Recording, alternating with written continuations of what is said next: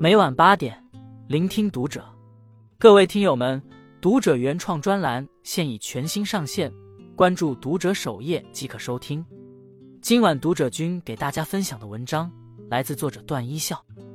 面纱里的这三个人生真相，全看透你就活明白了。生活如同一个谜，谜面总是令人误解，我们一猜再猜，却始终找不到正确答案。最后，终于拨开迷雾。却发现答案竟是那样简单直白。毛姆笔下的面纱便是如此。故事中，不论是细菌学家沃尔特，还是无常女王吉蒂，都常常陷入自己制造的漩涡中而不自知，或是被表象蒙蔽双眼看错人，或是被欲望裹挟入错行，或是被执念纠缠走错道。直到经历诸多痛楚磨难，他们才最终看清自己的内心，坚定自己应该去珍惜的人和事。其实，不论是小说里还是现实中，有太多人总在不经意间戴着面纱示人，也总是隔着面纱看人，无法认清自己，更别谈看清他人。一，姿态越低，感情越浅。在一场舞会上，沃尔特对吉蒂一见钟情，但对于久经舞场的吉蒂来说，沃尔特只不过是跟自己跳过几次舞的无名小卒罢了。为了见到吉蒂。沃尔特常常制造各种偶遇，他爱吉蒂入骨，却未敢表露半分，直到即将离开英国，才慌张地向吉蒂求婚。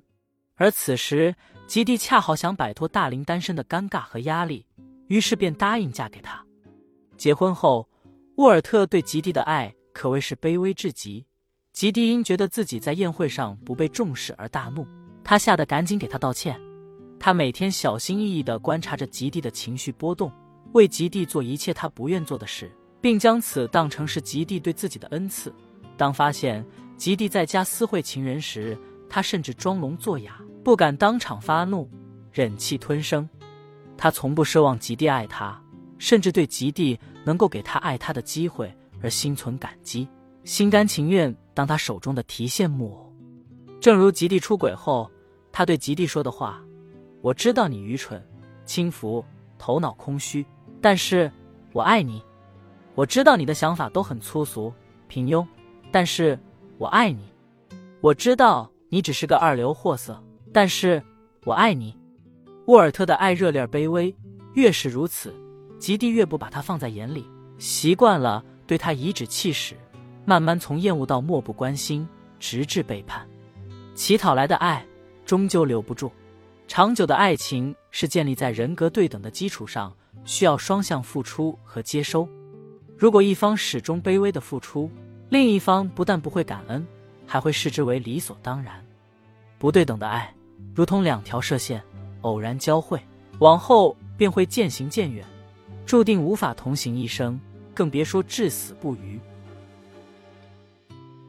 二，欲望越大，反噬越深。结婚前，吉蒂频繁的参加各种舞会。依仗美貌与众多男人调情，尽管追求者成群，她却一直挑挑拣拣，想觅得一个有钱、有地位、有颜值又爱她的男人。这种既要又要还要的心态，最终让她成了大龄剩女。为了赶在妹妹之前把自己嫁出去，挽回一些面子，她只好慌忙嫁给沃尔特。结婚后，丈夫对她百般体贴，处处顺从讨好。让她过着衣来伸手、饭来张口的富足生活，但她一点也不知珍惜和满足，甚至对丈夫表现出各种不满。丈夫地位不如人，不满；出席晚宴不被人重视，不满；丈夫跳舞不好，不爱说话，不满。总之，仿佛周遭的一切没有一样令她满意。在一次晚宴上，她爱上了有钱有势的查理，逐渐放纵自己，背叛了丈夫和婚姻。俗话说：“欲太过，必有祸。”如果不克制，人的欲望是永远不会停止生长的。一开始，吉蒂只是想要一场婚姻来帮助自己摆脱尴尬的处境，即便后来幸运的拥有温柔体贴的爱人，获得了安稳富足的生活，却仍不知足。人一旦不能掌控自己的欲望，必将被欲望反噬。对吉蒂而言，金钱和名利他都想要，爱情和地位他都想占有。被欲望裹挟的他，终因自己的贪心而陷入险境。人活一世，免不了受到金钱、名利、权势的诱惑。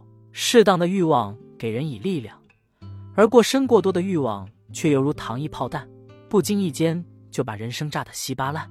如果不能控制欲望的小船，注定无法掌控人生这艘巨轮。三，执念越重，代价越多。沃尔特因妻子出轨而心生怨恨，妻子的背叛。给他们形同陌路的婚姻带来致命的打击，他对此耿耿于怀，始终无法平息心中怒火。为了报复妻子，他开启自杀式报复行为。他逼迫妻子和自己深入瘟疫肆虐的山区，不惜将妻子和自己置于死亡之地，想以此来让妻子恐惧，甚至让妻子丧命。在疫区，沃尔特整日不是泡在实验室，就是奔走在瘟疫现场。跟妻子几乎零交流，他想借此麻痹自己，暂时忘却心中的怨恨和痛苦，更是为了增加妻子的愧疚感。怎料沃尔特的报复行为最终却落到自己头上，他因体力严重透支而染上瘟疫暴毙身亡，至死都没有放下心中的怨念。比起妻子的出轨，他的执念更具有毁灭性。他大可以选择放手或是原谅。可他偏偏选择了最危险的那条路，心中的执念把他一步一步带向深渊。虽然人人都知道用别人的错误惩罚自己是极其愚蠢的行为，但人人都无可避免的犯这种错，甚至知错不改，一错再错。所谓一念天堂，一念地狱，生命的结局有时就在我们的一念之间。每个人都要为自己的错误埋单，但生活不在别处，而在我们手里。人生漫漫，如果总是背负执念前行，难免疲惫不堪，注定会错失沿途的风景。唯有学会放下，改变能改变的，接受不能改变的，我们才有力气拿起未来。四，小说的最后，吉蒂终于在经历了重重磨难后，揭开了生活的面纱，实现自我觉醒。在见不得光的爱情里，看清情人的自私与虚伪。在阳光普照的修道院里，意识到自己的势力与庸俗；在压抑黑暗的瘟疫区，看见丈夫的深情与善良；从路边乞丐的尸体上看到生命的脆弱与卑微；从修女们孜孜不倦的工作态度中看到人性的光辉。尽管最后丈夫染病身亡，自己也痛失修道院的工作，被迫返回英国，途中还遭受母亲病逝的打击，但他已然承受住了生活的重重考验。学会了接纳自我，完成了自我救赎，实现了真正的觉醒，以全新的勇气迎接新生活。芸芸众生，没有人生来就活得通透，大多数人总要吃些苦，遭些罪，在接受生活的严刑拷打后，才能幡然醒悟。哦，原来人是这样成长的。生命是一场修行，人总要学会修补破碎的心灵，让勇气多一点，贪念少一点。怨气轻一点，才能轻盈的行走于千山万水间。关注读者，感恩遇见。